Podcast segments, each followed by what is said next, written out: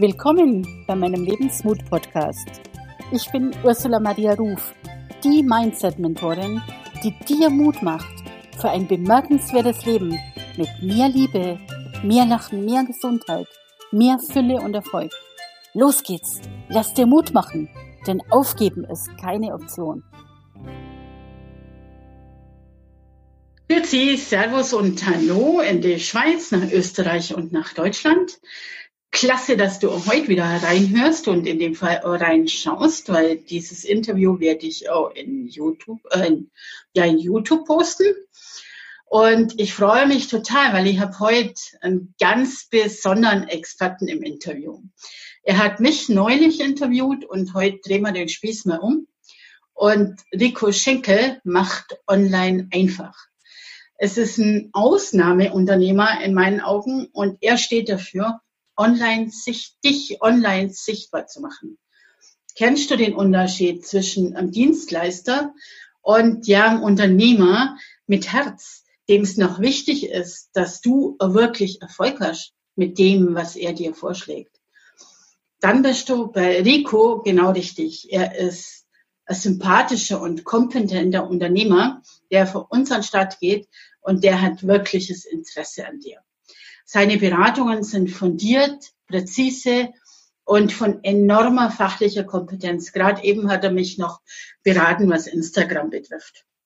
Er weiß dank seiner langjährigen Erfahrung exakt, was für welches Business funktioniert und was nicht. Ja, mit dem Mann möchte man noch wirklich Geschäfte machen, weil da kann man sich noch auf einen Handschlag verlassen. Und das ist heutzutage total selten geworden. Wenn, er, wenn man ihm live begegnet, strahlt er aus, wofür er steht. Und auch als Speaker auf der Bühne überzeugt er mit seiner Performance und zieht seine Zuhörer gekonnt in Bann. Ihr dürft ihn live erleben und ich bin sehr beeindruckt von ihm. Umso mehr freue ich mich, dass du, Rico, meiner Einladung heute gefolgt bist und ja, uns heute hoffentlich ein bisschen hinter die Kulissen mitnimmst und uns ein bisschen Einblick in die Privatperson Rico Schenkel gewährst. Nochmal herzlich willkommen, Rico. Schön, dass wir uns auf diese Weise wiedersehen und wieder sprechen.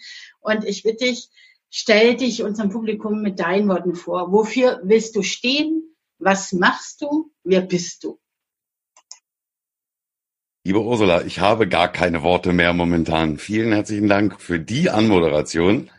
Und ich bin froh und glücklich, dass du die aufzeichnest. Die werde ich mir abends zum Einschlafen demnächst des Öfteren mal anhören. Sensationell. Vielen, vielen herzlichen Dank. Ja, zur Vorstellung. Mein Name ist Rico Schinkel. Der eine oder andere wird mich möglicherweise kennen. Ich turne natürlich online relativ viel durchs Internet und bin überall mal zu sehen. Die wenigsten werden mich tatsächlich von meiner privaten Seite kennen. Ich bin 44, auch wenn ich vielleicht na, doch etwas älter aussehe. Ähm, verheiratet seit 23 Jahren mit ein und derselben Frau zusammen, äh, habe zwei Kinder im Alter von sieben und 13 Jahren und lebe in Brandenburg, arbeite sehr viel ähm, von zu Hause aus, da ich in meinem Beruf ähm, es möglich machen kann, meine, meine Kunden über das Internet zu betreuen. Bin aber auch als Coach persönlich vor Ort in Unternehmen. Ich bin äh, als, als Vortragsredner bei Verbänden, bei Innungen und so weiter und so fort unterwegs. Also man hat nicht nur die Chance, mich mal auf einem Monitor zu sehen, sondern vielleicht auch mal irgendwo privat. Oder äh, nicht privat, sondern in live. Ja, vielleicht auch privat nach dem Interview. Ja, möglicherweise. Die Anfragen.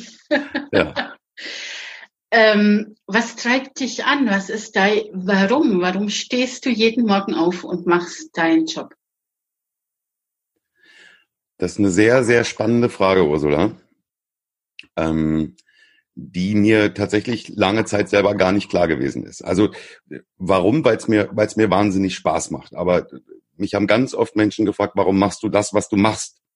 Und nicht irgendwas anderes. Es gibt ja viele andere Sachen, die könnten dir möglicherweise Spaß machen. Und ich muss ehrlicherweise dazu sagen, dass ich das nie so genau wusste.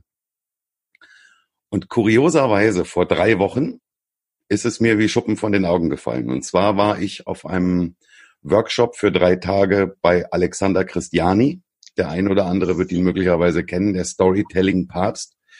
Und ich hatte die einmalige Chance, drei Tage bei ihm zu verbringen und von dem Mann zu lernen, der wie kein anderer äh, es versteht, Stories zu. Hier in der Schweiz? Der ähm, ist nee, in der Schweiz? Der ist nee, es war in Deutschland, es war in Düsseldorf. Ah, okay. Beim äh, Blockbuster Story Script. Ähm, und da geht es eben darum, dass er sagt, du musst deine Geschichte finden. Finde deine Geschichte, weil es die Leute auch interessiert, warum tust du das, was du tust. Und äh, unter anderem war als Vortragsredner auch Boris Thomas da, der Inhaber von Latoflex. Und als der sich vorgestellt hat, hat er eine ganz tolle Geschichte erzählt. Wie kommt man darauf, eine Firma zu machen mit Lattenrosten? Und dann hat er eben den Blick in die Vergangenheit geöffnet und hat gezeigt, dass sein Großvater also schon Anfang der 1930er Jahre diese Firma ins Leben gerufen hat und so. Habe ich gedacht, was für eine geile Story. Was für eine geile Geschichte, wenn du so eine Geschichte hast. Und dann sagte Alexander eben, ja, wer hat denn nicht so einen tollen Opa? Und da habe ich mich gemeldet, weil mir fiel da nicht, also mein Opa war mit Sicherheit ein toller Mann, aber mir fiel also wirklich tatsächlich nichts ein. Und am Abend saß ich dann unten in dem Hotel vorm Kamin und starrte so in dieses Feuer und auf einmal habe ich gedacht, oh mein Gott. Und da fiel es mir ein. Und das wird der Grund sein, warum ich das tue, was ich tue. Und ich habe auf meiner ähm, Webseite einen ganz kurzen Videotrailer von mir stehen und da schneide ich das Thema ganz kurz an. Mein Nachname Schinkel wird euch in der Schweiz wahrscheinlich nicht allzu viel sagen. In Deutschland ist es eigentlich immer ein sehr bekannter Name gewesen. Und zwar war Karl Friedrich Schinkel ein Architekt und äh, ein Künstler, also ein, ein, sehr talentierter Mensch, aber er ist hauptsächlich als Architekt ähm, bekannt geworden, hat in, in Deutschland sehr viele, sehr namhafte Gebäude gebaut, unter anderem auch den Berliner Dom, von dem leider nach dem Krieg nicht mehr so viel übergeblieben ist. Der, der Altar ist noch von, von Karl Friedrich Schinkel. Und diese Tradition des, des, des Bauarch oder des Architekten oder des Bauherrn oder des Bauunternehmers hat sich tatsächlich über die ganzen Generationen weitergetragen. Karl Friedrich Schinkel ist mein Ur-Urgroßvater. Und bis zu meinem Vater hat sich das in der Familie tatsächlich so fortgesetzt. Mein Vater hatte noch ein eigenes Bauunternehmen. Und ich erinnere mich da noch dran, als wir, als ich ganz klein war, das lief alles super. Wir hatten ein Riesenhaus, wir hatten immer Geld, wir haben immer tolle Urlauber gemacht, wir hatten immer einen Mercedes vor der Tür stehen, der, an den ich mich noch erinnere, der war dunkelgrün mit so Chromstoßstangen und ich sehe den noch genau vor mir mit so einem riesengroßen Lenkrad. Immer einen schönen neuen Mercedes auf dem Hof und uns ging's wirklich blendend. Und irgendwann kamen die gelben Seiten auf. Und dann haben die Leute gesagt, naja, du musst, wenn du, wenn du Unternehmer, Dienstleister bist, musst du in den gelben Seiten eben Marketing machen. Mein Vater hat gesagt, so ein Quatsch, wieso soll ich da so einen Haufen Geld für ausgeben, für so einen Mumpitz? Ähm, die Leute kennen mich, ich baue die geilsten Bungalows und äh, wer mich kennt, empfiehlt mich sowieso weiter. Und da ging es dann tatsächlich los, dass es bergab ging, weil die Leute dann in den gelben Seiten geschaut haben, wen will ich haben? Und äh, mein Vater hat da nicht mitgespielt in diesem großen Spiel, weil wir nicht in den gelben Seiten waren. Und dann ging es sukzessive bergab, das ging dann auch relativ schnell. Dann waren erst die Urlaube weg, dann waren die Anziehsachen alle nicht mehr so toll. Ich erinnere mich dran, dass wir als, als Kinder teilweise mit geschenkten Anziehsachen dann noch von, von Nachbarskindern rumlaufen mussten. Und äh, das Auto war dann weg und zum Schluss ging das so, wie es eben in der Familie so ist. Wenn, wenn man sich um Geld streitet, dann ähm, liegt alles in den Scherben und so ist tatsächlich die ganze Familie dann an diesem, an dieser Pleite zerbrochen und die Firma ist den Bach runtergegangen. Und als ich bei Alexander Christiani war, da ist es mir bewusst geworden, woran das möglicherweise liegt. Also es muss sehr tief irgendwo in mir drin gewesen sein, dass ich heute rausgehe und sage, Leute, ihr müsst, wenn ihr, also wenn du ein Arschloch bist und deine Produkte sind scheiße, dann, dann natürlich nicht, dann bringt's nichts, dann brauchst du dich nicht als der Größte zu verkaufen. Aber wenn du ein geiles Produkt hast, wenn du eine geile Dienstleistung bist und wenn du das, was du tust, wirklich mit Herz und Freude machst und wirklich in der Lage bist, den Kunden was Gutes zu tun, dann geh verdammt nochmal da raus und zeig es den Leuten und sag es den Leuten. Du kannst das geilste Produkt, die geilste Dienstleistung zu dem besten Preis haben. Wenn es keiner weiß, wird niemand zu dir kommen. Wenn ich jetzt 30 Jahre die Uhr zurückdrehen würde, wäre ich wahrscheinlich beruflich Vertreter für die gelben Seiten und würde die Leute dazu in den Hintern treten, da eine riesengroße Anzeige drin zu schalten. Die Zeiten sind Gott sei Dank vorbei. Heute gehe ich raus und trete die Leute in den Hintern und sage, du musst online sichtbar sein, zeig das, was du kannst nach draußen. Und ich glaube, dass das der, ähm, der Antrieb ist, der mich dazu bewegt, das zu machen. In der, tatsächlich in der Vergangenheit liegt, ja. Aber ist mir tatsächlich erst vor drei Wochen bewusst geworden. Tja, siehst du, darum habe ich die nicht vor drei Wochen interviewt, sondern heute. Ja, vor drei Wochen hätte ich dir tatsächlich nicht sagen können. Ich hätte was? ja gesagt, es, es, macht mir einfach Spaß. Das, was okay. ich tue, macht mir einen Riesenspaß. Aber der tatsächliche Grund, der mhm. dahinter steht, den hätte ich dir vor drei Wochen oder vor dreieinhalb Wochen nicht sagen können. Sehr cool. Aber was du jetzt erzählt hast, kommt bei mir total stimmig an. Kommt total rüber.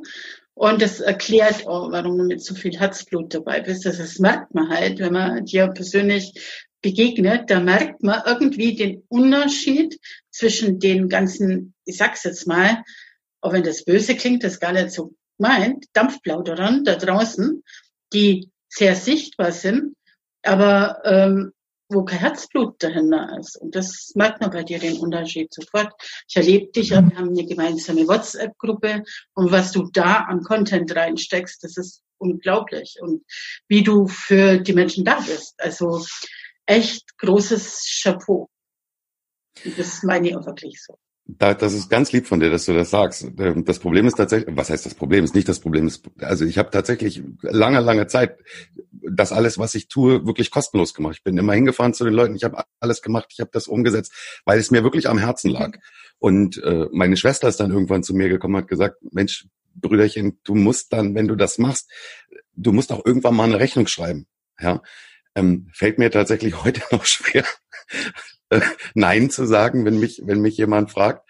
Ähm, aber es, ich bin immer der Meinung, geben ist seliger denn nehmen und mir macht das unheimlich Freude. Ich war jetzt äh, vorgestern in Berlin, habe einen Workshop gegeben ähm, in einem Unternehmen äh, und da kenne ich die Dame, die mal am Empfang sitzt und die hatte mich darum gebeten, ob ich ihnen helfen kann, was die Sichtbarkeit im Internet angeht. Da habe ich auch einen ganzen Nachmittag verbracht und habe mit denen gearbeitet, da habe ich keinen Cent für genommen ähm, weil es mir wirklich am Herzen liegt. Aber grundsätzlich ja, kann ich es nicht immer kostenlos anbieten. Also äh, ich lebe davon. Ja.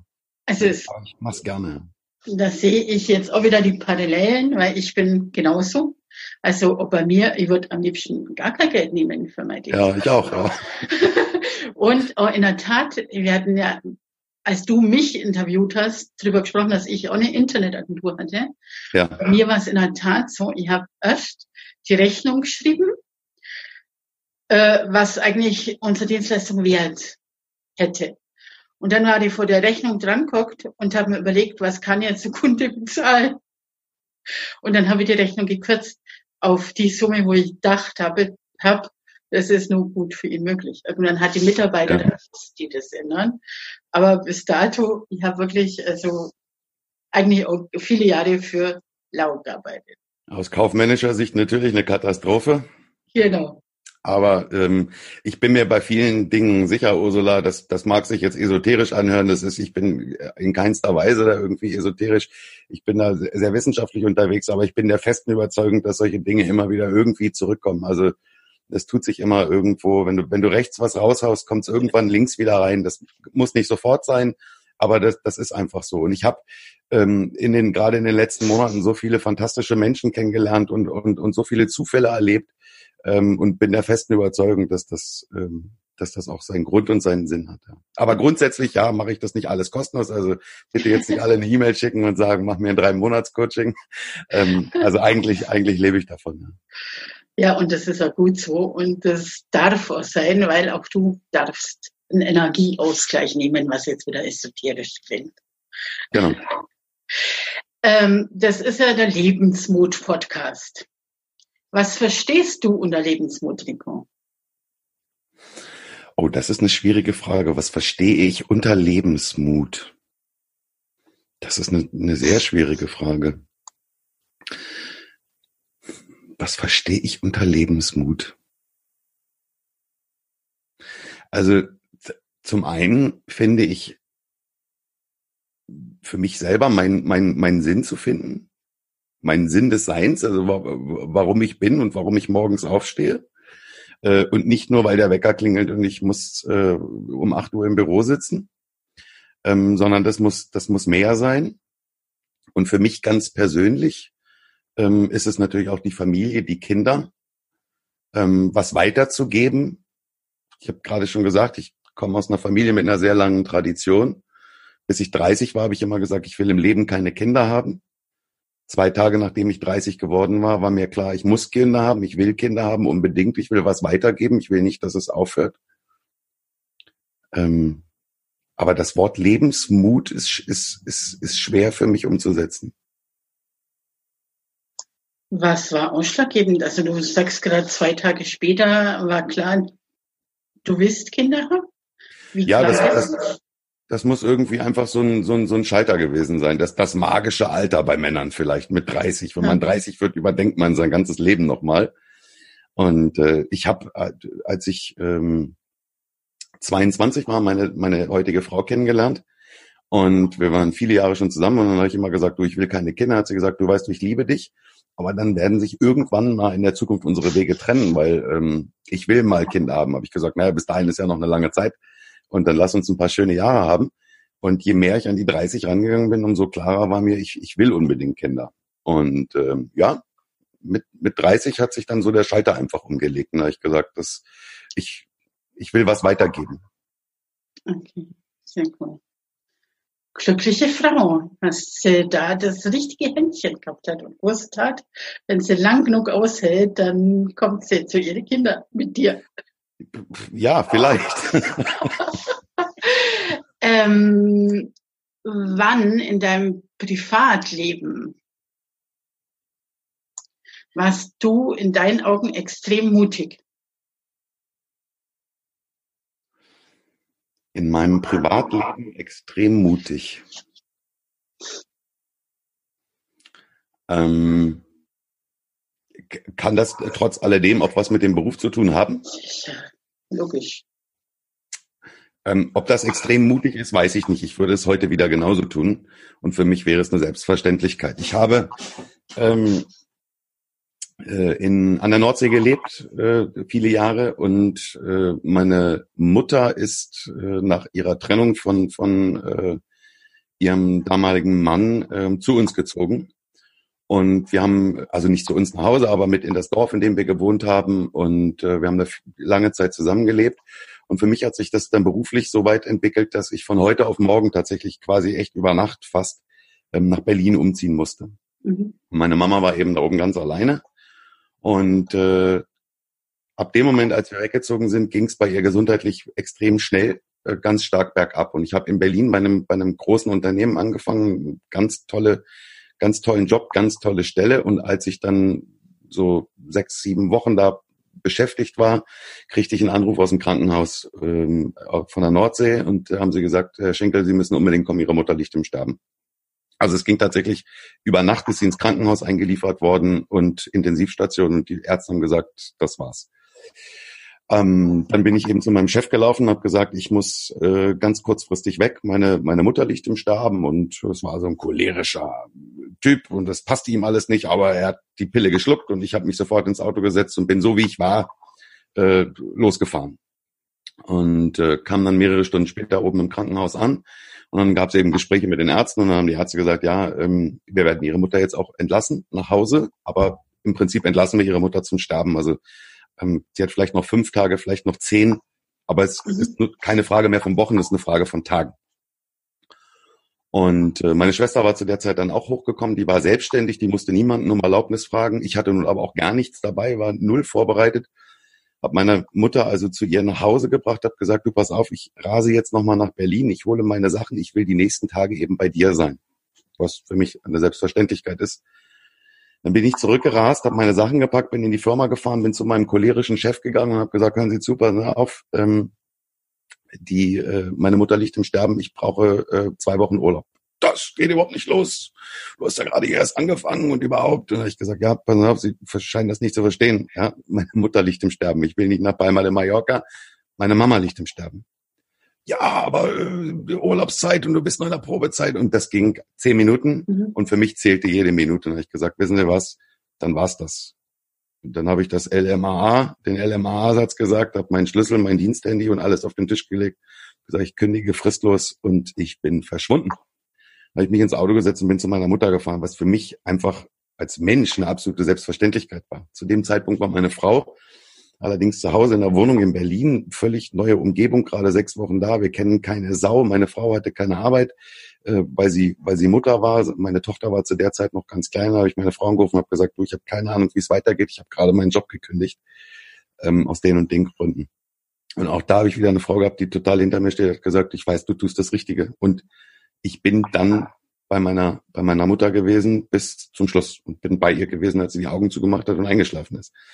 Und ähm, das ist bis heute für mich das schönste Erlebnis überhaupt. Also wenn man über den über den Tod der Mutter sowas sowas sagen kann. Es mhm. gibt Menschen, die die sagen, ich kann sowas nicht nachvollziehen.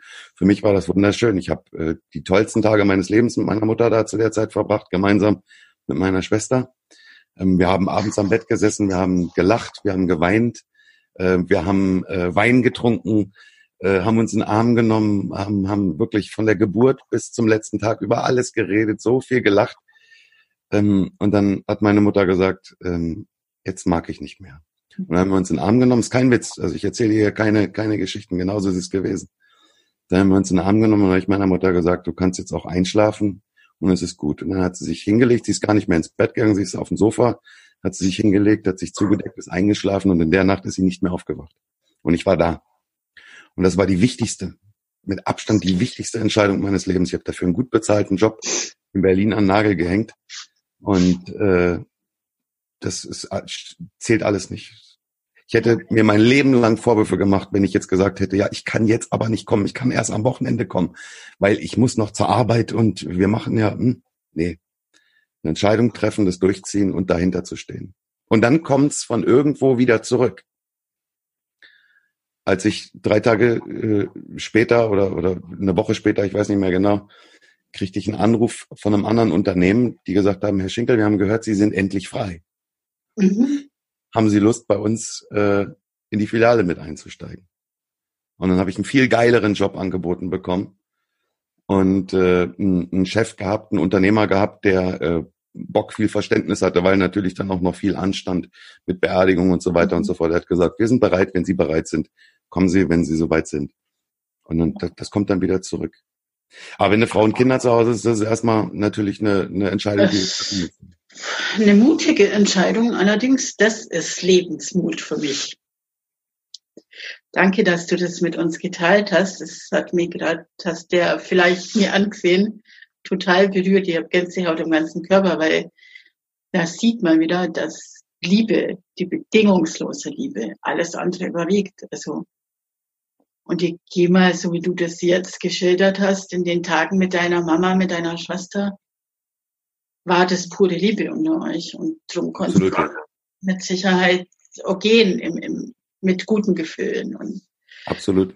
Und wo, wo viele sich oft, ich meine, du hast das ja oft, dass, du, dass dann ein Elternteil stirbt und du machst dir jahrelang Vorwürfe und sagst, ach Mensch, ich wollte doch eine Woche vorher am Samstag sie noch besuchen und Kuchen mitbringen und das habe ich verschoben, weil ich irgendein Golfturnier hatte oder ja, oder wir haben uns nochmal gestritten oder irgendwas wollte ich noch von ihr.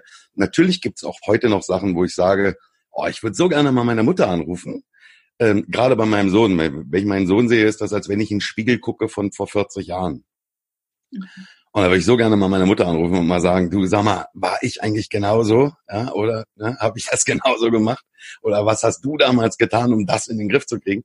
Klar gibt solche Situationen. Aber das Schöne ist, ich habe diese, dieses Lebenskapitel tatsächlich abschließen können mit ihr und sie mit uns in, in einer völligen Harmonie und es blieb nichts ungesagt und es war, war ein toller Abend und es war eine, eine der schönsten Zeiten in meinem Leben, die ich überhaupt genießen konnte. Und äh, freue mich da wahnsinnig drüber, dass, dass Wege sich so auch voneinander trennen können. Ja, das wünscht man, glaube ich. Also ich wünsche das eigentlich jedem, ja. dass man so gehen kann und, und mein Tod gehört zum Leben dazu, wie die Geburt ja. und das Miteinander in einer Familie zu.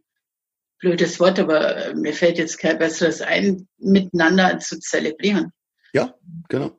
Also vor ein paar Jahren ist meine Oma gestorben mit 95. Das war die Zeit, wo ich Pflegefall war und nicht dabei sein konnte. Aber er war die Einzige, die nicht dabei war. Da war meine komplette Familie dabei. Und die Urenkelkinder haben sie sogar zu ihr ins Bett gelegt und haben sie praktisch rüber gestreichelt, mehr oder weniger. Ja, toll. Das muss äh, ganz, also das hat die Familie irgendwie auch noch viel inniger miteinander verbunden, einfach ja. Momente miteinander zu teilen. Und das Kuriose war, ich war nicht dabei und doch irgendwie, weil genau in der Sekunde, als sie gestorben ist, habe ich es gewusst und ich habe angerufen. Also, in, also ich hab, war genau so dabei, auch wenn ich ähm, physisch nicht dabei war. Ja. Und Gut, du konntest damals, konntest es damals äh, nicht. Du hast keine, kein, kein, kein Vorwand gehabt, sondern du hattest tatsächlich nicht die Möglichkeit. Ich dazu. hatte nicht die Möglichkeit, weil ich ja gar nicht in der Lage war, transportiert zu werden. Ich war ja selber. Genau. Aber es gibt ja viele, die dann sagen, ja, ich kann jetzt nicht, bin jetzt gerade auf Geschäftsreise oder ich habe morgen noch einen wichtigen Termin und so. Also das ist, das ja. ist meine Message. Es kann nichts, gar nichts, nichts kann wichtiger sein ja. als, äh, die, als die Familie. Da gibt's, gibt's überhaupt gar keine zwei Meinungen. Richtig. Also da, wenn irgendwas wäre und ich in der Lage bin, da kann ich noch so weit weg sein. Also dann werde ich dabei sein. Ja. Mich würde nur interessieren, ähm, was war die mutigste berufliche Entscheidung, die die, also das schließt jetzt, ob das das Gleiche jetzt ist oder in deiner Selbstständigkeit, was war die mutigste Entscheidung, die du getroffen hast? Ähm, ich bin. Wie hast du dich selbstständig gemacht? Ich bin zehn Jahre äh, beim Land Berlin angestellt gewesen. Ähm, das heißt, du hast einen unkündbaren Job im öffentlichen Dienst. Äh, von der Lohngruppierung, die höchste äh, Lohngruppierung im mittleren Dienst, die ich, die ich erreichen kann. Ähm, super Geld, super Job, geile Kollegen und unkündbar bis ans Lebensende. Also das ist eigentlich alles in Sack und Tüten, wo deine Mutter dich so über den Kopf streichen würde und würde sagen, Junge, alles richtig gemacht. Und äh, das hat natürlich viel zu tun auch mit Regelmäßigkeit. Also der Tag lief so, um 7.20 Uhr haben wir das Haus verlassen, gemeinsam meine Frau und ich und mein Sohn. Um 7.30 Uhr haben wir ihn an der Kita abgegeben. Um 7.35 Uhr haben wir uns ins Auto gesetzt zu unserer Fahrgemeinschaft um 8 Uhr war Dienstbeginn. Um 16.18 Uhr ist Feierabend gewesen. Tatsächlich immer 16.18 Uhr öffentlicher Dienst, ist das so. Um 16.30 Uhr waren wir an der Kita, 16.35 Uhr haben wir das Kind wieder abgeholt und um 17 Uhr waren wir zu Hause.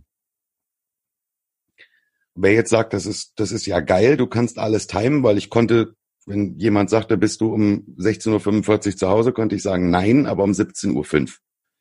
Und so hat sich aber jeder Tag gedreht. Jeder Tag aufs Neue. Jeder Tag. Natürlich, du kannst überall hingehen und du kannst sagen, ich äh, brauche einen Kredit oder ich brauche ein neues Auto oder ich will ein Haus kaufen oder was auch immer. Die gucken und sagen, ach, öffentlicher Dienst, regelmäßiges Einkommen, unkündbarer Job. Ach, das ist aber schön. Herzlich willkommen, Herr Schinkel. Möchten Sie einen Tee, möchten Sie einen Kaffee, möchten Sie eine Wurst? Natürlich ist das, ist das sicher. Aber ähm, irgendwann hat meine, meine Frau mich auch angeguckt und hat gesagt, ich sehe das, dass du nicht glücklich bist. Ich gesagt, ja, du hast völlig recht, weil ich glaube nicht, dass, weil das Leben ist jetzt fest. Das wird die nächsten 30 Jahre wird das genauso weitergehen oder 35 Jahre. So, und das ist nicht das, was ich mir unterm Leben vorgestellt habe. Und auch da kommt wieder meine Frau, die äh, ohne die ich so eine Entscheidung mit Sicherheit nicht getroffen hätte, die gesagt hat, weißt du, ähm, dann mach das, dann triff eine Entscheidung, weil wir vertrauen dir, wir stehen hinter dir, egal was du tust. Ähm, und wenn du meinst, da in den Sack hauen zu müssen, dann hau in den Sack und dann mach das, wofür du stehst. Für uns ist wichtig, dass du morgens aufstehst und, und glücklich bist. Und da bin ich dann zu meinem Chef gegangen und habe gesagt, ich will kündigen. Hat er gesagt, hast du eine Macke oder was? Du kannst ja nicht kündigen. Zehn Jahre öffentlicher Dienst, unkündbarer Job, du hast da eine Meise. Ja, habe ich gekündigt. Ja. Also nochmal Gratulation zu deiner Frau. Also ja, das ist ohne die würde ich hier heute nicht sitzen, mit Sicherheit nicht. Das ist diejenige, welche die, äh, wie sagt man immer, hinter jedem starken Mann steht eine noch stärkere Frau oder irgendwie so. Mhm. So ist es ja. Übrigens noch was, was uns verbindet, ist total witzig, weil ich war in meinem allerersten Berufsleben Kindergärtnerin und bei mir war das in der Tat genauso. Und nach einem Jahr habe ich den Job hingeschmissen. Ich kann mich noch gut erinnern. Es war morgens halb sechs und ich musste im Kindergarten und ich war im Bad und habe mich gerichtet. Und dann haben wir gedacht, sollte es jetzt so mein Leben lang weitergeben gehen? Halb sechs aufstehen, sieben im Kindergarten sein, zwölf, halb zwölf ist Mittagspause, du kommst heim, hast deine zwei Stunden Mittag, ganz cool, okay. Um zwei geht's wieder weiter bis um 17 Uhr. Und das Tag für Tag für Tag für Tag. Andere finden das cool und toll. Auch Kindergärtnerin. Ja. Ein relativ guter Job für dich auch. dahin, wo du warst, in einer Angestelltenverhältnis, was unkündbar ist irgendwann, wenn du Glück hast und bei der Stadt angestellt bist. Hm. Aber nichts für mich. Am nächsten Tag bin ich hin und habe gekündigt. Mit, man weiß nicht, ob es die richtige Entscheidung war, aber irgendwann li liegen wir auf dem Sterbebett und stellen uns die Frage, war ja. das alles so richtig? Und ich habe ein interessanten, äh, interessantes Buch dazu mal gelesen, ähm, wo sie eben Menschen befragt haben, die tatsächlich dem, dem, dem Tode nahe sind, was sie bereuen. Und dann sollte man ja glauben, dass man dann sagt, ah, dass ich damals das und das gemacht habe oder ah, das hätte ich nicht machen sollen. Das stimmt gar nicht. Das, was die Menschen bereuen, wenn sie sterben, sind die Dinge, die sie nicht getan haben. Die Menschen sind, liegen dann da und sagen, ach, ich wünschte, ich hätte mal das und das gemacht oder den Mut gehabt, die und die Entscheidung zu treffen. Mhm. Und insofern, glaube ich, kannst du dir nichts vorwerfen, Ursula. Du Nein. hast die richtige Entscheidung also, getroffen. Wir würden heute nicht da sitzen, ne? nee, nicht ja? damals. Ja. Aber es ist gleich die nächste Frage, die ich habe. Also du nimmst mir meine Fragen wirklich aus dem Mund, mehr oder weniger. Weißt du, was ich vor? Wir haben nicht drüber gesprochen. Nein, wir haben nicht. Ich habe auch in der, das muss ich jetzt aber mal dazu sagen, ich habe im Vorgespräch gesagt, ich habe etwas Angst, weil ich in der Regel immer zu sehr technischen Dingen interviewt und befragt werde. Und die Ursula hatte nur gesagt, es geht gar nicht um die Technik, es geht so ein bisschen hinter die Kulissen vom Rico. Und da habe ich gesagt, oh, oh, da habe ich aber ein bisschen Angst. Aber ich bin ganz offen, wir haben uns nicht abgesprochen, ich weiß gar nichts, deswegen muss ich auch wahrscheinlich so lange überlegen bei der einen oder anderen Frage. Ähm, gibt's was, was du schon immer machen wolltest, aber den Mut eben nicht dazu gehabt hast? Genau deswegen kommt die Frage, damit du an deinem Sterbebett nicht sagen musst, hätte ich doch mal. Etwas, was ich schon immer mal machen wollte oder gerne machen würde, aber den, genau. den Mut dafür nicht habe. Oder noch nicht hattest, weil einfach die Zeit noch nicht reife. Ähm, ja und nein eigentlich bin ich so ein, so ein Dickkopf äh, und auch so ein, äh, so ein spontaner Typ. Wenn ich, wenn ich mir was vornehme, dann mache ich das. Okay. Und, und je mehr Leute sagen, es ist eine beknackte Idee, umso mehr äh, forciere ich das, es zu tun. Ähm, eigentlich gibt's nichts, was ich schon immer mal machen wollte und den Mut nicht dafür hatte, mit Ausnahme vielleicht von der Tatsache, ich beneide meine Schwester unheimlich dafür, ähm, die hatte auch ein, ein Unternehmen, ein sehr gut laufendes Unternehmen hier in Deutschland, ähm, das Unternehmen geschlossen hat, weil sie gesagt hat, das kann nicht alles sein. Ähm, ich möchte reisen, ich möchte die Welt sehen und die ist mit ihrem Lebensgefährten rausgezogen in die Welt. Dann ähm, sind sie nach Thailand gezogen. Ähm, zwischenzeitlich waren sie dann äh, wieder in Deutschland, jetzt leben sie auf Zypern. Ähm, Zypern wird auch nicht äh, die letzte Station sein. Sie wollen unbedingt weiterreisen nach Südamerika. Und die hat den Mut, ihr Unternehmen immer im Rucksack mitzunehmen. Und die arbeitet wirklich mit den, mit den kleinsten Mitteln. Jetzt muss man sich vorstellen, Riesenhaus, zwei Autos, Einrichtung, alles, was du dir vorstellen kannst, ja? ähm, was, was, was Geld möglich macht. Die haben sich von allem getrennt und leben sozusagen, die sind heute in der Lage zu sagen, ich schließe das Haus ab, was wir gemietet haben auf Zypern und ich reise mit vier Reisekoffern weiter und ich habe mein ganzes Leben dabei. Das finde ich unheimlich mutig. Und mein großer Traum oder mein großer Wunsch wäre, ähm, das auch möglich zu machen und zu sagen, ich packe meine Sachen und gehe dahin, wo es wo es schön ist. Ich würde auch unheimlich gerne in einem, in einem Land leben, wo ich äh, ein warmes Meer habe, wo ich 350 Sonnentage im Jahr habe. Ähm, nicht um da zu faulenzen, sondern auch um da zu arbeiten. Ich bin ja durchaus in der Lage, sehr viel übers Internet zu arbeiten. Ähm, nun schiebe ich als Grund, oder vielleicht ist es auch ein Grund, ich kann es dir nicht sagen, aber die Argumentation von meiner Frau und mir ist einfach die, dass wir sagen, unsere beiden Kinder. Weil das System, in dem wir leben, uns ja jeden Tag suggeriert, du kannst deine Kinder nicht aus dieser Schublade nehmen. Sie müssen durch das System Schule durch, obwohl wir jeden Tag im Moment gerade feststellen, gerade bei unserem Sohn, wie schrecklich dieses System eigentlich ist und wie, wie wenig Gutes ihm tut. Also im Moment, er leidet extrem unter dem System Schule. Und vielleicht wäre es die mutigste Entscheidung unseres Lebens zu sagen, cut, wir packen zusammen und wir ziehen irgendwo hin. Ähm, das, das habe ich mich noch nicht getraut und das haben wir uns noch nicht getraut. Wir haben Freunde, die haben lange Zeit hier im, im Dorf gelebt. Meine, meine Tochter war mit der gleichaltrigen Tochter ähm, befreundet. Die haben alles in den Sack gehauen und sind in einen Wohnwagen gezogen und sind mit dem Wohnwagen losgefahren und haben gesagt, mal sehen, wo es uns hintreibt. Aber das Leben, fünf Kinder und ein Hund, mal sehen, wo es uns hintreibt, aber das Leben kann so nicht alles gewesen sein. Nine to five Job, Kinder gehen in die Schule und nachmittags wird der Hund gefüttert. Wir ziehen mal los und oh Entschuldigung. Und da haben haben alle sie für bekloppt erklärt, haben gesagt, was sind das für Assis und so weiter und die ziehen in den Wohnwagen. Ich glaube, es gab nur ganz wenige, so wie wir, die gesagt haben, das sind die einzigen, die eigentlich alles richtig machen im Moment. Ähm, gestrandet sind sie jetzt irgendwo in Portugal für ein, wundervolles Leben, pflanzen da irgendwie selber was an. Ähm, klar musst du auch, du brauchst heute Geld, um, um überleben zu können. Ne? Aber es ist eine wahnsinnig mutige Entscheidung, gerade mit Kindern ja. gewesen. Also das ist, das ist was, was ich mich noch nicht getraut habe. Ich wünsche mir, dass wir uns das irgendwann mal trauen, dass wir es uns möglich machen und uns nicht selber so viele Barrikaden an den Weg legen. Also in der Tat, ich kenne einige, die das gemacht haben, auch mit Kindern. Und dann gibt es ja heute oh, coole Lösungen mit Homeschooling und so weiter. Und das kommt, ja. bekommt den Kindern meistens eigentlich besser wie das Schulsystem in Deutschland. Also ja. mal überlegen, ob das vielleicht doch eine Geschichte ist. Ja, nun ist, ist natürlich die Sache, siehst du, ich versuche schon wieder Ausreden zu finden. Ja. Ja? Aber die Sache ist tatsächlich die, also wenn wir es unserem Sohn sagen würden, glaube ich, wäre der der Erste, der dabei ist. Mhm. Meine Tochter ist jetzt äh, fast 14. Ähm, die hat einen Freund und die hat natürlich auch einen Freundeskreis und äh, ihr ganzes Leben ist hier. Ähm, wir hatten das mal so, so lose irgendwie versucht anzusprechen. Wenn man irgendwo ist, jetzt zum Beispiel, wir waren bei meiner Schwester auf Zypern, traumhaft, fühlten uns pudelwohl, ist natürlich wunderschön.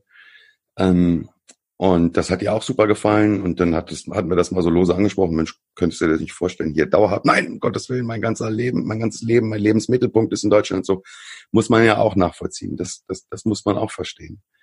Ähm, du reißt ja ein Kind da auch irgendwo raus. Ja. Und je, je älter es wird, umso, umso stärker werden ja die, die Wurzeln, die sie ausbildet. Und sie hat extrem starke Wurzeln ausgebildet. Und wir sind mit ihr jetzt schon zweimal umgezogen. Sie hat zweimal einen Neuanfang gemacht ähm, das hinterlässt auch Spuren. Das ist richtig. Das, das sehe ich genauso. Aber es ist witzig, weil und das ist, ist bei mir genauso. Also durch das, dass ich wirklich mittlerweile viele Bekannte habe, die das wirklich machen, auch in meinem Alter, alles verkaufen, Wohnmobil, durch die Welt reisen und gerade im Online-Marketing kann ich das ja wunderbar verbinden. Absolut. Also äh, genau. wenn nicht ich, wäre dann. Ja, das ja. Einzige, was mir fehlen würde, wäre dann. Äh, aber selbst das kannst du lösen. Also gehen wir mal davon aus, nur mal als Beispiel jetzt von Zypern. Ähm, ein, ein Flug von Zypern nach Deutschland, der, der, der kostet einen Appel und ein Ei. Ja? Also wenn, wenn du da weißt, ich habe am äh, eine Buchung für, ein, äh, für eine Vortragsrede am 25. und dann fliege ich am 24. nach Deutschland für 30 Euro und fliege am 26. für 30 Euro wieder zurück, dann habe ich ja geringere Reisekosten, als äh, wenn ich mit dem Auto jetzt von, von Berlin nach Stuttgart fahren würde. Da habe ich ja höhere Reisekosten. Ne? Also das, das ist schon, ähm, das ist schon machbar.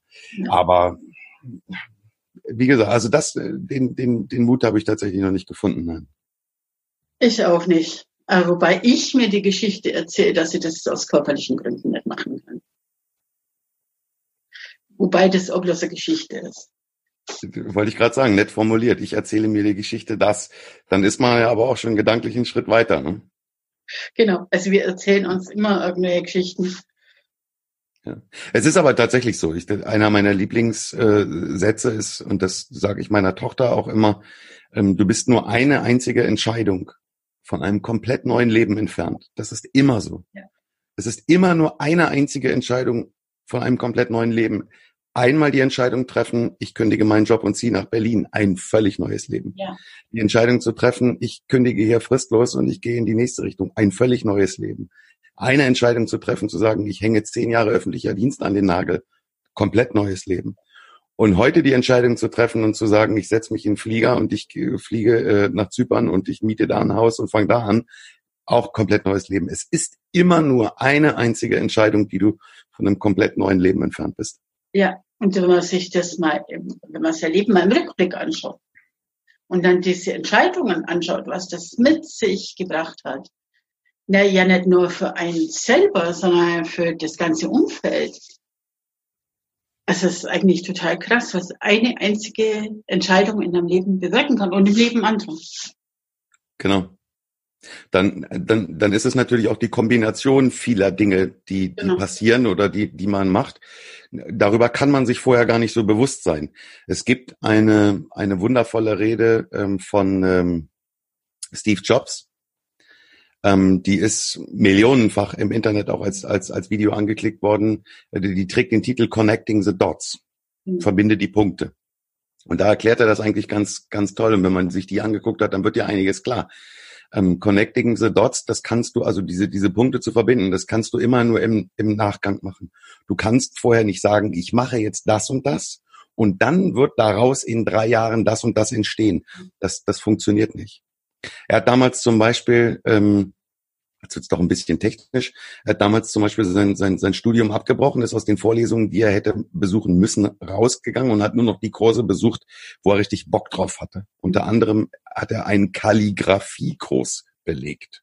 Wo diese ganzen Räucherstäbchen, Anzünder und Esoteriken, äh, Esoteriker gesessen haben und haben wunderschöne geschwungene Schriftarten lernen wollen. Da hat der Mann sich mit reingesetzt und wollte das lernen. Was bringt dir dein, das für dein wirtschaftliches späteres Leben? Nichts. Und viele Jahre später hat er den Macintosh erfunden und er sagt, ohne meinen Kalligrafiekurs damals vor vielen Jahren und das Verständnis, dass schöne Schriften Menschen ansprechen und dass verschiedene Schriftarten verschiedene Dinge bei Menschen bewirken können, hätten wir den Macintosh nicht mit diesen verschiedenen Schriftarten auf den Markt gebracht und wären damit erfolgreich geworden und hätten Windows nicht die Möglichkeit gegeben, uns zu kopieren. Ja, genau. Das ist Connecting the Dots, dass du heute sagen kannst, ach, guck mal, das funktioniert nur, weil das und das damals passiert ist. Ja. Also ich habe ja die feste Überzeugung, ich meine, deswegen bin ich Expertin für Finde deinen Ruf, äh, dass alles, was wir im Leben machen, uns genau dahin führt zu unserer eigenen Mission. Also unser ganzes Leben dient eigentlich der Ausbildung, damit wir irgendwann das tun können, für was wir hier sind. Also das kann ich bei mir rückverfolgen. Ich glaube, wenn ich jetzt das von dir so ein bisschen höre, was deine Geschichte so ist, sieht man das auch ganz klar. Und so ist es bei ganz vielen oder bei den meisten. Unser ganzes Leben, unser Werdegang, unsere Kindheit, das dient alles der Ausbildung. Und wenn es noch so schräge Erfahrungen sind, noch so schmerzhafte Erfahrungen sind. Ja. Ja, da bin ich von überzeugt. Ja. Wie gehst du, gerade als Unternehmer ist das ja wichtig und das ist jetzt vielleicht ein Tipp für alle, die in den Bereich wechseln wollen oder das vorhaben. Wie gehst du mit deinen Ängsten und Zweifeln um? Die hat jeder mal.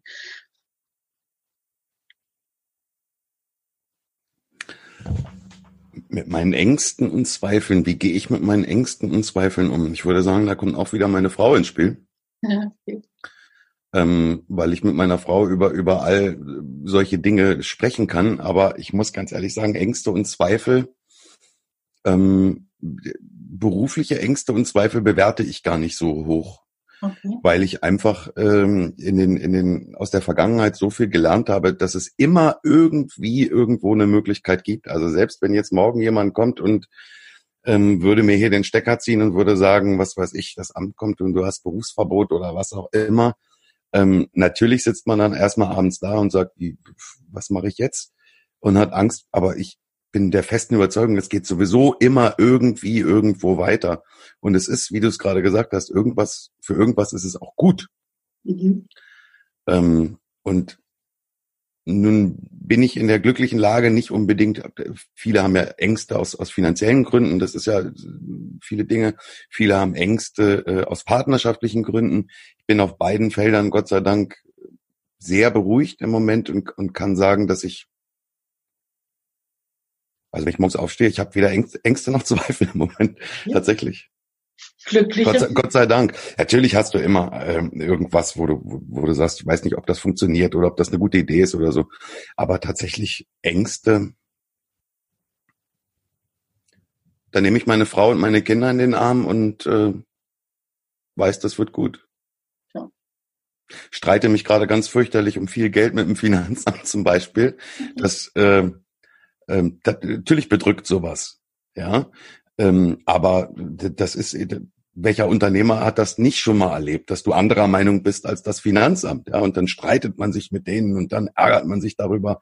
Aber letztendlich äh, in zwei Jahren lache ich da auch drüber und dann sage ich, naja, siehst du, die Situation war damals, da hast du was draus gelernt.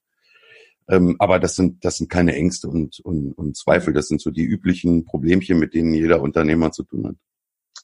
Lass dir das so sagen, dass du einfach ein ganz tiefes Urvertrauen hast, dass du, ja, ist halt jetzt leider wieder esoterisch klingt das, aber dass es da eine Führung gibt, so wie wir gerade eben schon gesprochen haben, dass dir dein ganzes Leben dahin führt, was deine Aufgabe ist, dass es grundsätzlich ja Urvertrauen ist, dass alles gut wird, egal was passiert, ähm, eine Führung weiß ich nicht, so weit würde ich jetzt nicht gehen. Also wie ich, wie ich ja schon sagte, ich bin da so, so ein sehr wissenschaftlich tickender Mensch. Trotz alledem bin ich davon überzeugt, dass ähm, irgendwo immer noch Dinge sind, die, die, wir, die wir nicht erklären können. Äh, ist mir vor kurzem bewusst geworden, als ich mit einem äh, Diplom-Mathematiker beim Abendessen saß und der hat mir äh, tatsächlich in 30 Minuten die Quantenphysik erklärt, was ja sehr wissenschaftlich ist die Quantenphysik an sich aber sofort wieder die Frage aufwirft, kann das wirklich wissenschaftlich erklärt sein? Ja? Also wenn du, wenn du ein Teilchen, wenn du zwei Teilchen, die miteinander verbunden sind, trennst und die Lichtjahre voneinander äh, platzierst und das eine macht so, dass das andere im gleichen Moment auch so macht und die können ja eigentlich gar nicht miteinander sich verbinden. Das ist Wissenschaft, ja. Äh, und trotz alledem muss da ja irgendwas anderes noch sein. Also Führung weiß ich nicht ähm, muss man auch sagen, ich bin auch kein gläubiger Mensch, aber ich bin der festen Überzeugung, dass alles für irgendwas gut ist. Mhm. Fahre mit dem, mit dem Auto zum Beispiel, fahre die Landstraße entlang, komme von einem tollen Termin abends, telefoniere noch mit meiner Frau und bin auf dem Weg nach Hause und mein Navi sagt, du musst jetzt links abbiegen. ich denke, das ist doch völliger Quatsch, hier links abzubiegen, fahr doch geradeaus, bist viel schneller auf der Autobahn und äh, widersetze mich dem Navi, fahre also geradeaus, komme um die nächste Kurve, läuft mir ein Vieh mitten in der Nacht vors Auto, ich krache in dieses Viech rein, das Auto ist im Eimer und ich stehe vier Stunden lang da und warte auf ein ADAC. Da würden jetzt andere sagen, oh mein Gott, das ist ja der größte anzunehmende Unfall. Ja, wärst du mal abgebogen. Ich sehe das völlig anders. Ich, ich war da die, die, Nacht dann ziemlich entspannt und habe gesagt, nee, ich bin froh, dass ich nicht abgebogen bin. Weil wer weiß, wofür es gut ist, dass die Katze mir jetzt, hier, es war eine Katze, leider Gottes, dass die Katze mir hier vors Auto gelaufen ist, wäre ich dem Weg des Navis gefolgt und ich wäre um die nächste Kurve gefahren. Möglicherweise wäre von links ein 40-Tonner gekommen und dann wäre es vorbei gewesen.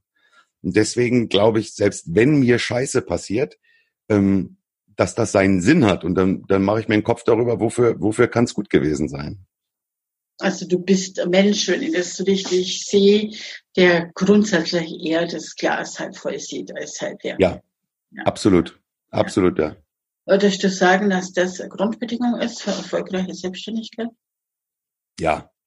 Schon, oder? Nicht nur für erfolgreiche Selbstständigkeit. Also positiv zu denken, glaube ich, bringt dich nicht nur im Unternehmerischen weiter, sondern positiv zu denken bringt dich grundsätzlich weiter.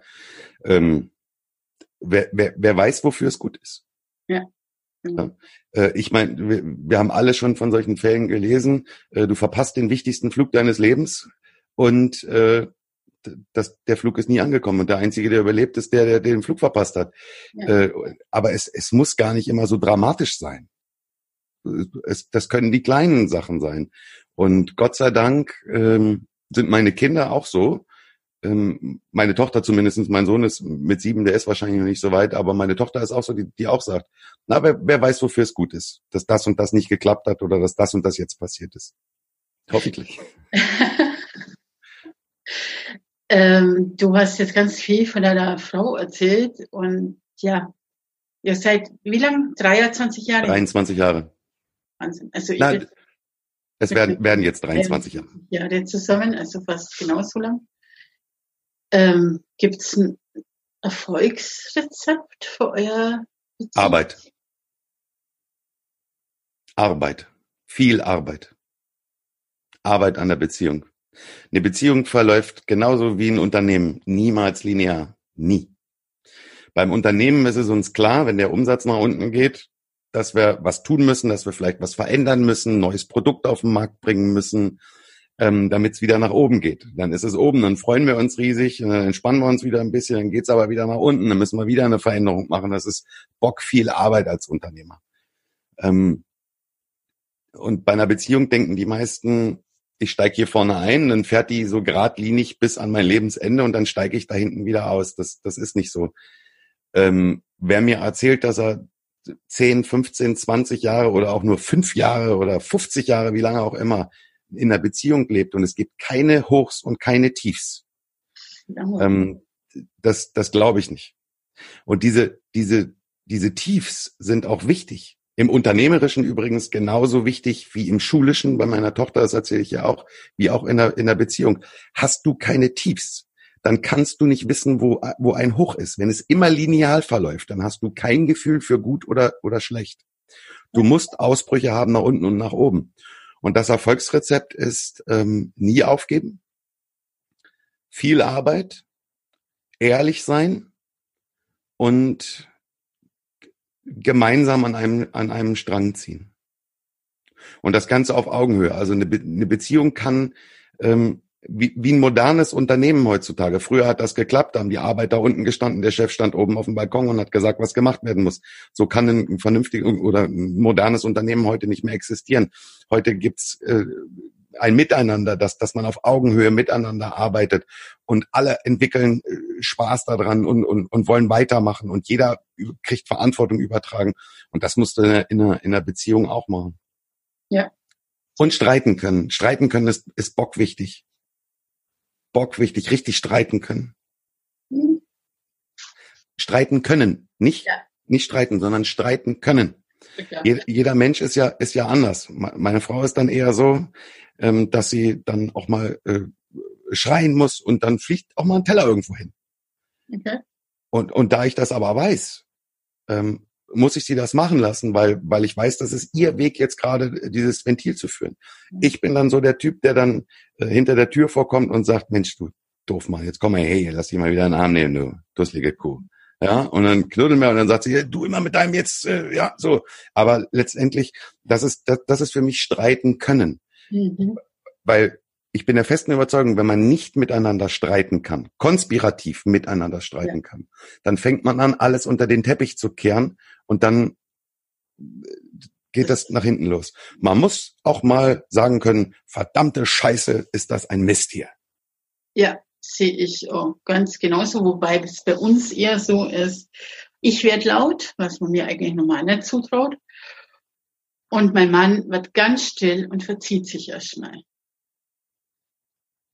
Und irgendwann kommt er dann wieder aus seinem Büro raus und dann können wir auch reden. Ja. Aber, Aber äh, das finde ich ein ganz wichtiges Thema. Reden. Ja.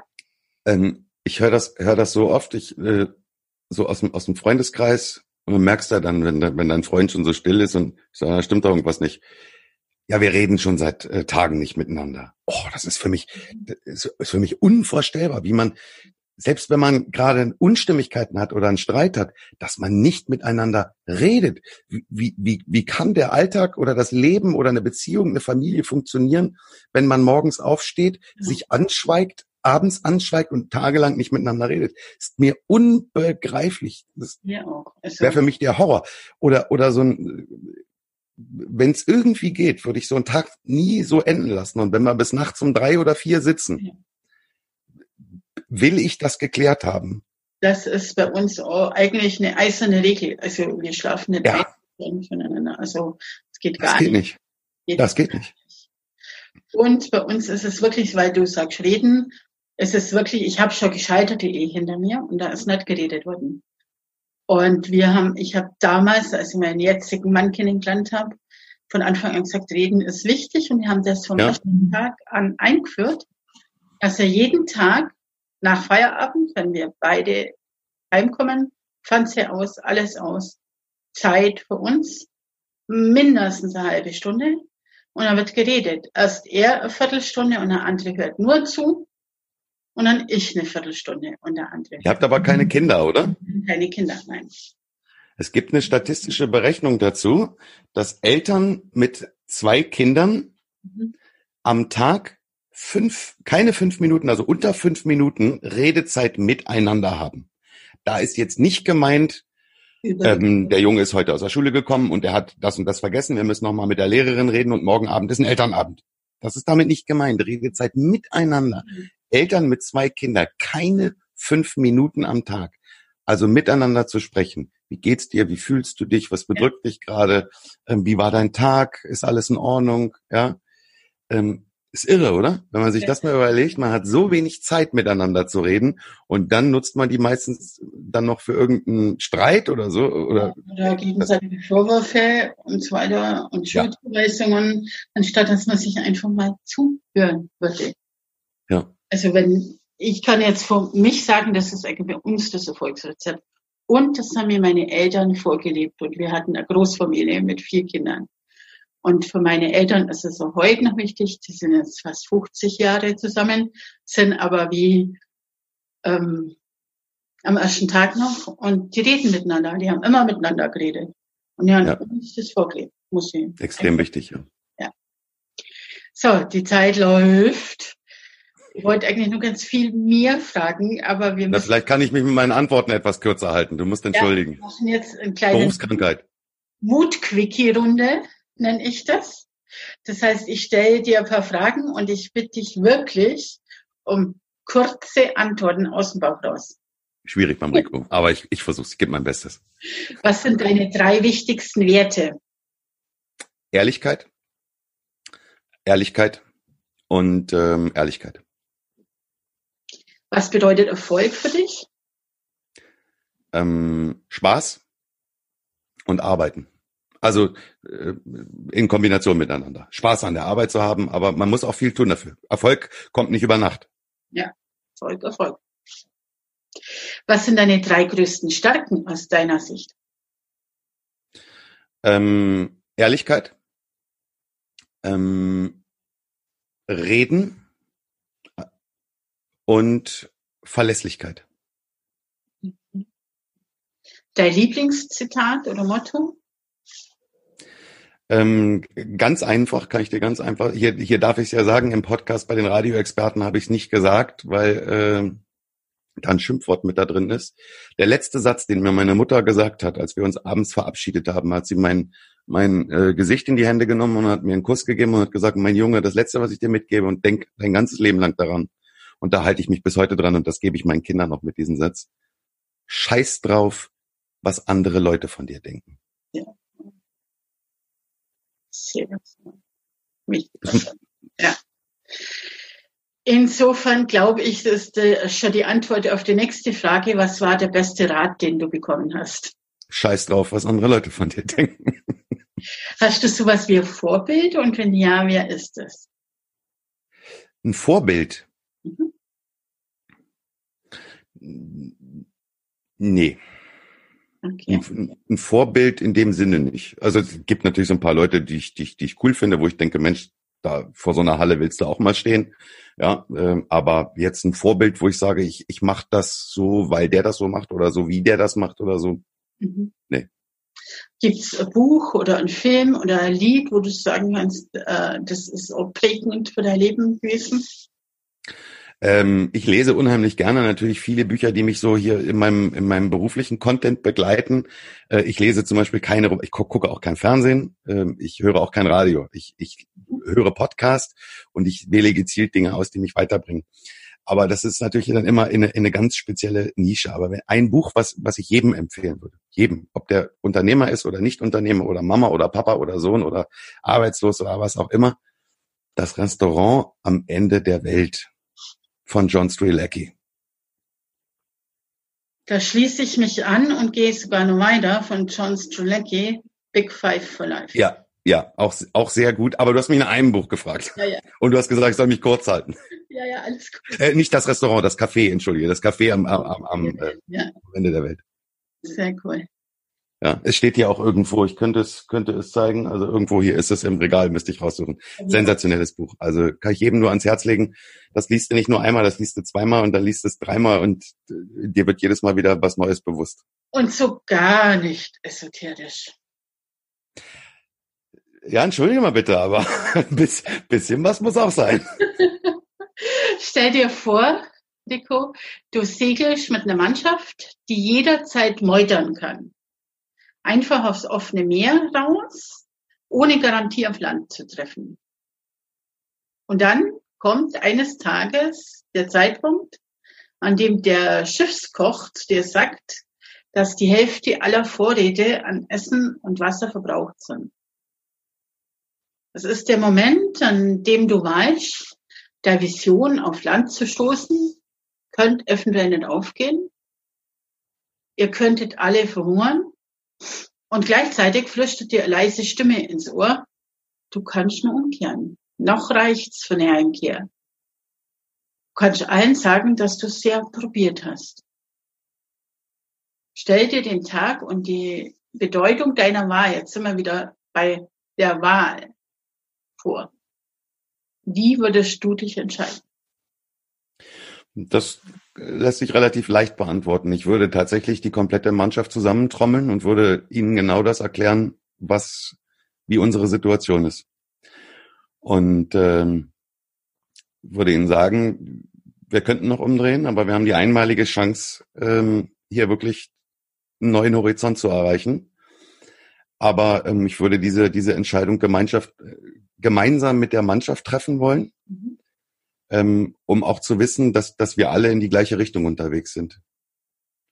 Ähm, die Mannschaft kann in dem Fall eine imaginäre Mannschaft auf einem, auf einem Schiff sein, das kann aber auch meine Familie sein. Und da äh, löse ich die Sachen genauso. Ich würde mich nie vor den Karren spannen und würde sagen, ich entscheide jetzt, wir gehen links lang. Mhm. Und hinterher sagen alle, das war aber eine scheiß Idee. Oder es sagen alle, ja, wir haben es nur geschafft, weil du der Größte bist. Ähm, ich will, dass wir die Entscheidung gemeinsam treffen. Ich hole die Mannschaft an den Tisch und erkläre ihnen alles für und wieder, ohne das schön zu reden. Kann sein, dass wir alle verrecken hier draußen. Kann aber auch sein, dass es gut geht. Lass uns gemeinsam eine Entscheidung treffen. Sehr cool. Und wenn wir jetzt reflektieren, was du vorher erzählt hast, warst ja an so einem magischen Punkt auf No Return schon und hast es ja genauso gemacht, wenn ich jetzt an die Kündigung denke ohne der Frau, ohne die Unterstützung von einer Frau hätte es nicht gemacht, denke ich mal. Nein. Nein. Nein. Gibt es was, was du zum Abschluss an unsere Zuhörer noch weitergeben willst und kannst? Ich habe schon so viel verraten. Nein, ähm, machen. Nie aufgeben und äh, mutig sein einfach losgehen und äh, handeln. Dann es entstehen tatsächlich Dinge. Also wie gesagt, ich bin ein sehr wissenschaftlicher, wissenschaftlich denkender Mensch und trotz alledem davon überzeugt, es passiert nichts, wenn wir uns nicht nicht trauen, loszugehen und zu machen.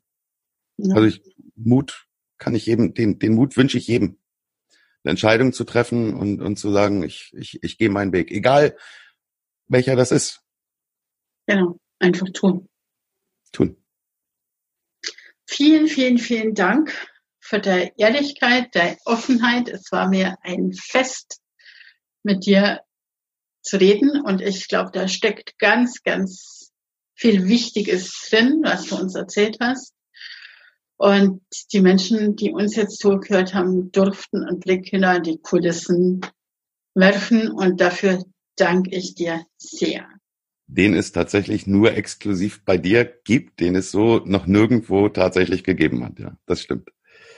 Also das sind äh, 99,9 Prozent der Dinge, die ich dir jetzt gerade beantwortet habe in deinen Fragen, die ich dir gesagt habe, weiß kein Mensch. Sehr cool. Umso mehr. Vielen, vielen, vielen, vielen Dank.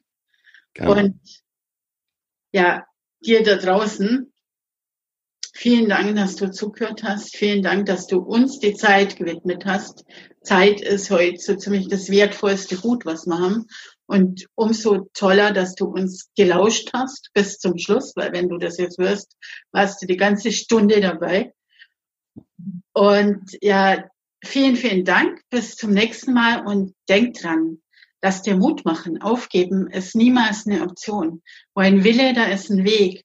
Und sorg gut für dich, weil du bist der wichtigste Mensch in deiner Welt. Und nur wenn es dir gut geht, geht es deinem Umfeld auch gut. Danke und bis zum nächsten Mal. Tschüss. Wenn der Podcast dir gefallen hat, freue ich mich total über deine positive Bewertung und natürlich auch über deine Kommentare. Mehr Informationen über mich bekommst du auf meiner Website unter ursulamariaruf.de. Tägliche Impulse und Inspirationen bekommst du auf Instagram und tägliches Live-Video auf Facebook. Und wenn du magst, schreib mir gerne unter dem heutigen Mutimpuls auf Facebook oder Instagram. Du bekommst ganz sicher eine Antwort. Ich freue mich sehr drüber, dass du mir dein Vertrauen und deine Zeit schenkst. Und nun lass dir Mut machen. Aufgeben ist keine Option. Und wo ein Wille, da ein Weg. Wir hören uns in der nächsten Folge wieder und bis dahin heb Sorg um die. Oder auf Deutsch, schau, dass es dir gut geht. Denn du bist der wichtigste Mensch in deiner Welt. Und nur wenn es dir gut geht, geht es deinem Umfeld auch gut.